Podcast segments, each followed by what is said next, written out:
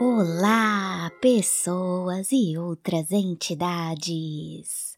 Bem-vindas ao Pode Ter Medo, o podcast em que eu compartilho as histórias de terror que eu adoro.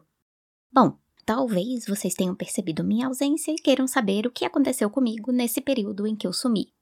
Foi assim: eu saí para dar uma volta um dia e, quando dei por mim, eu estava perdida num castelo bizarro. Aí, depois de muitos dias, eu consegui subir uma torre e cheguei numa floresta onde apareceu uma carruagem com um cocheiro estranho que me levou para um palácio, onde devia ter rolado uma festa de arromba, mas quando eu cheguei lá, tava todo mundo morto, cheio de sangue. Aí eu fui embora, né? Encontrei uma casa meio abandonada e lá tinha um velho que ficou me alugando por hora, só falando de uma gravura num livro. Mas aí ele me deu uma mão de macaco mumificada e eu desejei ficar rica e famosa. Aí a mão do macaco me trouxe para casa e me mandou trabalhar num podcast. E foi isso. A história de hoje é Bugio Moqueado, escrita em 1920 por um grande autor nacional, ele, que criou a precursora da Annabelle, ele que aterrorizou gerações com a Cuca. Sim, eu estou falando do Sr. Monteiro Lobato, o que tinha um sítio. Antes de começar, porém, eu quero tocar num assunto delicado. Tem muita gente hoje em dia dizendo por aí que o Monteiro Lobato era racista. Era mesmo. Agora, o quão racista ele era, aí é uma polêmica. Tem gente que acha que ele era muito racista, tem gente que acha que, veja bem, ele era produto do ambiente, etc, etc. Sinceramente, para mim, o cara era racista e pronto. Mas na minha opinião, isso não quer dizer que a gente deva simplesmente queimar os livros dele, porque eu sou contra queimar qualquer livro, até porque queimar um livro é muito difícil. Se vocês já tentaram, vocês sabem. Bom, o que a gente deve sim é ler, ou, no caso do podcast, ouvir a obra dele e a de qualquer pessoa com pensamento crítico. Eu acho que a gente não pode ignorar o valor de certas obras, apesar dos defeitos dos seus autores. Por exemplo, por que eu escolhi ler essa história no podcast, apesar de ela ter uma passagem super racista? E já fica aqui o aviso de gatinho, hein? Tem uma passagem super racista no final. Porque eu acho que, apesar de ter sido escrita um século atrás, ela é super relevante para os dias atuais. Porque ela mostra tanto sobre a estrutura da sociedade brasileira, sobre patriarcado, sobre racismo. Essa história é puro suco de Brasil, gente. Eu li pela primeira vez quando estava no ensino médio e nunca esqueci dela.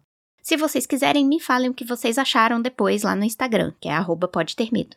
Só mais uma coisa, vamos explicar aí o título da história. Bugio é um tipo de macaco. Moqueado vem de moquear, ou seja, passar a carne no moquém.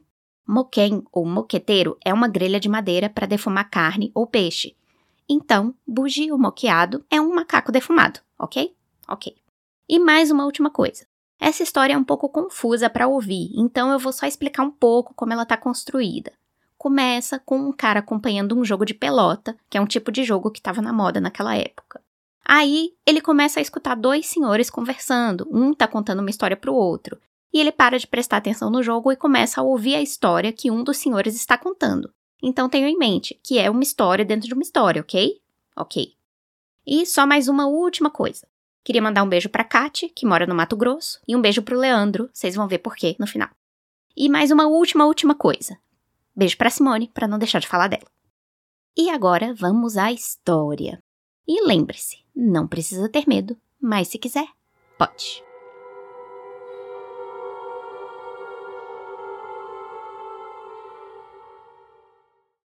Bugio moqueado.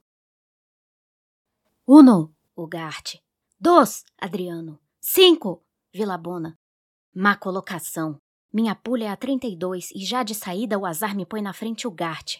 O Gart é furão. Na quiniela anterior foi quem me estragou o jogo. Querem ver que também me estraga nesta? Mute, Adriano! Qual Adriano, qual nada? Não escorou o saque e lá está o Gart com um ponto já feito. Entra Genu agora? Ah, é outro ponto seguro para o Gart. Mas quem sabe se com uma torcida. Mute a Genua! Raio de azar. Genua malou no saque. Entra agora Melchior. Este Melchior às vezes faz o diabo. Bravos! Está aguentando! Isso, rijo! Uma cortadinha agora! Buena, buena! Outra agora! Ah! Deu na lata! Incrível! Se o leitor desconhece o jogo da pelota em cancha pública, frontão da Boa Vista, por exemplo, nada pescará desta gíria, que é na qual se entendem todos os aficionados que jogam em pules ou torcem. Eu jogava e, portanto, falava e pensava assim. Mas como vi meu jogo perdido, desinteressei-me do que se passava na cancha e pus-me a ouvir a conversa de dois sujeitos velhuscos, sentados à minha esquerda. Coisa que você nem acredita, dizia um deles. Mas é verdade pura. Fui testemunha, vi. Vi a mártir branca que nem morta diante do horrendo prato. Horrendo prato? Aproximei-me dos velhos um pouco mais e pus-me de ouvidos alerta. Era longe a tal fazenda, continuou o homem. Mas lá em Mato Grosso tudo é longe. Cinco léguas é ali, com a ponta do dedo. Esse troco miúdo de quilômetros que vocês usam por cá, em Mato Grosso não tem curso. É cada estirão. Mas fui ver o gado. Queria arredondar uma ponta para vender em Barretos, e quem me tinha os novilhos nas condições requeridas de idade e preço era esse coronel Teotônio do Tremedal. Encontrei-o na mangueira, assistindo à domação de um potro. Zaino, ainda me lembro. E palavra de honra, não me recordo de ter esbarrado nunca tipo mais impressionante. Barbudo, olhinhos de cobra, muito duros e vivos, testa enteotada de rugas, ar de carrasco. Pensei comigo, dez mortes no mínimo. Porque lá é assim, não há soldados rasos. Todo mundo traz galões. E aquele, ou muito me enganava, ou tinha divisa de general. Lembrou-me logo o célebre Panfilo do Aio Verde, um de doze galões que resistiu ao tenente Galinha e, graças a esse benemérito escumador de sertões, purga a esta hora no tacho de Pedro Botelho os crimes cometidos. Mas importava-me lá a fera. Eu queria gado, pertencesse a Beuzebu ou a São Gabriel. Expus-lhe o negócio e partimos para o que ele chamava a invernada de fora. Lá escolhi o lote que me convinha. Apartamo-lo e ficou tudo assentado. De volta do rodeio, caí à tarde, e eu, almoçado às oito da manhã e sem café de permeio até aquela hora, chiava numa das boas fomes da minha vida. Assim foi que, apesar da repulsão inspirada pelo urutu humano, não lhe rejeitei o jantar oferecido. Era um casarão sombrio a casa da fazenda, de poucas janelas, mal iluminado, mal arejado, desagradável de aspectos e por isso mesmo toante na perfeição com a cara e os modos do proprietário. Traste que se não parece com o dono é roubado, diz muito bem o povo. A sala de jantar semelhava uma alcova. Além de escura e abafada, recendia um cheiro esquisito, nauseante, que nunca mais me saiu do nariz. Cheiro assim, de carne mofada. Sentamo-nos à mesa, eu e ele, sem que viva alma surgisse para fazer companhia. E como de dentro não viesse nenhum rumor, concluí que o Urutu morava sozinho, solteiro ou viúvo. Interpelá-lo? Nem por sombras. A secura e a macara do Facínora não davam aso à mínima expansão de familiaridade. E, ou fosse real ou efeito do ambiente, pareceu-me ele ainda mais torvo em casa do que fora em pleno sol. Havia na mesa feijão, arroz e lombo, além de um misterioso prato coberto em que não se buliu. Mas a fome é boa cozinheira. Apesar de engolhado pelo bafio a mofo, pus de lado o nariz, achei tudo bom e entrei a comer por dois. Correram assim os minutos. Em dado momento, o urutu, tomando a faca, bateu no prato três pancadas misteriosas. Chama a cozinheira, calculei eu. Esperou um bocado e, como não aparecesse ninguém, repetiu o apelo com certo frenesi. Atenderam-no desta vez. Abriu-se devagarinho uma porta e enquadrou-se nela um vulto branco de mulher. Sonâmbula? Tive essa impressão, sem pingo de sangue no rosto, sem fulgor nos olhos vidrados, cadavérica, dir-se-ia vinda do túmulo naquele momento. Aproximou-se lenta, com passos de autômato, e sentou-se de cabeça baixa. Confesso que esfriei. A escuridão da alcova, o ar diabólico do urutu, aquela morta-viva morre morrendo a meu lado, tudo se conjugava para arrepiar minhas carnes num calafrio de pavor. Em campo aberto não sou medroso. Ao sol, em luta franca, onde vale a faca o 32. Mas escureceu? Entrou em cena o mistério?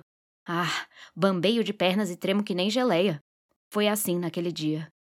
Mal se sentou a morta-viva, o marido, sorrindo, empurrou para o lado dela o prato misterioso e destampou-o amavelmente.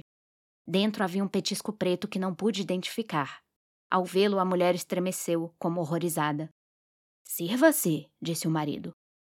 Não sei porquê, mas aquele convite revelava uma tal crueza que me cortou o coração como navalha de gelo. Pressenti um horror de tragédia, dessas horrorosas tragédias familiares, vividas dentro de quatro paredes, sem que de fora ninguém nunca as suspeite. Desde aí nunca ponho os olhos em certos casarões sombrios sem que os imagine povoados de dramas horrendos. Falam-me de hienas. Conheço uma, o homem. Como a morta-viva permanecesse imóvel, o Urutu repetiu o convite em voz baixa, num tom cortante de ferocidade glacial. Sirva-se, faça o favor. E fisgando ele mesmo a nojenta coisa, colocou-a gentilmente no prato da mulher. Novas tremuras agitaram a mártir. Seu rosto macilento contorceu-se em esgares e repuxos nervosos, como se o tocasse a corrente elétrica. Ergueu a cabeça, dilatou para mim as pupilas vítreas e ficou assim uns instantes, como à espera de um milagre impossível. E naqueles olhos de desvario, li o mais pungente grito de socorro que jamais a aflição humana calou. O milagre não veio, infame que fui, e aquele lampejo de esperança, o derradeiro talvez que lhe brilhou nos olhos, apagou-se num lancinante cerrar de pálpebras. Os tiques nervosos diminuíram de frequência, cessaram. A cabeça descaiu-lhe de novo para o seio, e a morta-viva, revivida um momento, reentrou na morte lenta do seu marasmo sonambúlico. Enquanto isso, o Urutu espiava-nos de esguelha e ria-se por dentro venenosamente. Que jantar! Verdadeira cerimônia fúnebre transcorrida num escuro cárcere da Inquisição. Nem sei como digerir aqueles feijões. A sala tinha três portas, uma abrindo para a cozinha, outra para a sala de espera, a terceira para a dispensa. Com os olhos já afeitos à escuridão, eu divisava melhor as coisas. Enquanto aguardávamos o café, corri-os pelas paredes e pelos móveis, distraidamente. Depois, como a porta da dispensa estivesse entreaberta, enfiei-os por ela adentro. Vi lá umas brancuras pelo chão, sacos de mantimento, e, pendurada a um gancho, uma coisa preta que me intrigou. Manta de carne seca? Roupa velha? Estava eu de rugas na testa a decifrar a charada, quando o Urutu, percebendo-o, silvou em tom cortante. É curioso? O inferno está cheio de curiosos, moço. Vexadíssimo, mas sempre em guarda, achei de bom conselho engolir o insulto e calar-me. Calei-me. Apesar disso, o homem, depois de uma pausa, continuou entre manso e irônico. Coisas da vida, moço. Aqui, a patroa pela-se por um naco de bugio moqueado, e ali dentro há um para abastecer este pratinho. Já comeu bugio moqueado, moço? Nunca! Seria o mesmo que comer gente. Pois não sabe o que perde, filosofou ele como um diabo a piscar os olhinhos de cobra. Neste ponto, o jogo interrompeu minha história. Melchior estava colocado e Gaspar, com três pontos, sacava para o Garte. Houve luta, mas um camarote infeliz de Gaspar deu o ponto ao Garte. Pintou a pule 13, que eu não tinha. Jogo vai, jogo vem, despintou a 13 e deu a 23. Pela terceira vez o Garte estragava meu jogo. Quis insistir, mas não pude. A história estava no apogeu, e antes perder de ganhar a próxima quiniela do que perder um capítulo da tragédia. Fiquei no lugar muito atento a ouvir o velhote. Quando me vi na estrada longe daquele antro, criei alma nova. Fiz cruz na porteira, aqui nunca mais, credo, e abri de galopada pela noite adentro. Passaram-se anos. Um dia, em Três Corações, tomei a serviço um preto de nome Zé Esteves. Traquejado da vida e sério, meses depois virava Esteves à minha mão direita. Para um rodeio, para curar uma bicheira, para uma comissão de confiança, não havia outro. Negro, quando acerta de ser bom, vale por dois brancos. Esteves valia por quatro. Mas não me bastava. O movimento crescia e ele sozinho não dava conta. Empenhado em descobrir um novo auxiliar que o valesse, perguntei-lhe uma vez: Não teria você, por acaso, algum irmão de sua força? Tive, respondeu o preto. Tive o Leandro, mas o coitado não existe mais. De que morreu? De morte matada. Foi morto a rabo de tatu e comido. Comido? repeti com assombro. É verdade, comido por uma mulher. A história complicava-se e eu, aparvalhado, esperei a decifração. Leandro, continuou ele, era um rapaz bem apessoado e bom para todo o serviço. Trabalhava no Tremedal, numa fazenda em. Em Mato Grosso? Do Coronel Teutônio? Isso, como sabe? Ah, esteve lá. Pois dê graças de estar vivo, que entrar na casa do carrasco era fácil, mas sair? Deus me perdoe, mas aquilo foi a maior peste que o rabo do diabo do bazabu do canhoto botou no mundo.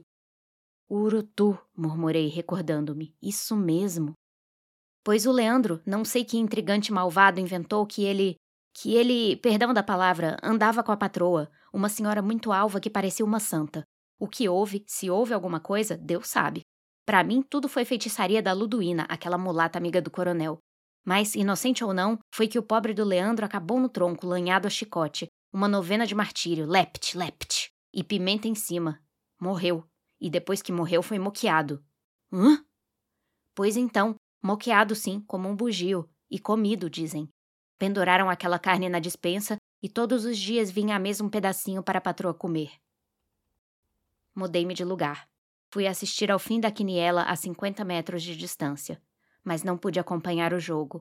Por mais que arregalasse os olhos, por mais que olhasse para a cancha, não via coisa nenhuma, e até hoje não sei se deu ou não a pule 13. E este foi Bugio Moqueado. Espero que tenham gostado e até a próxima história.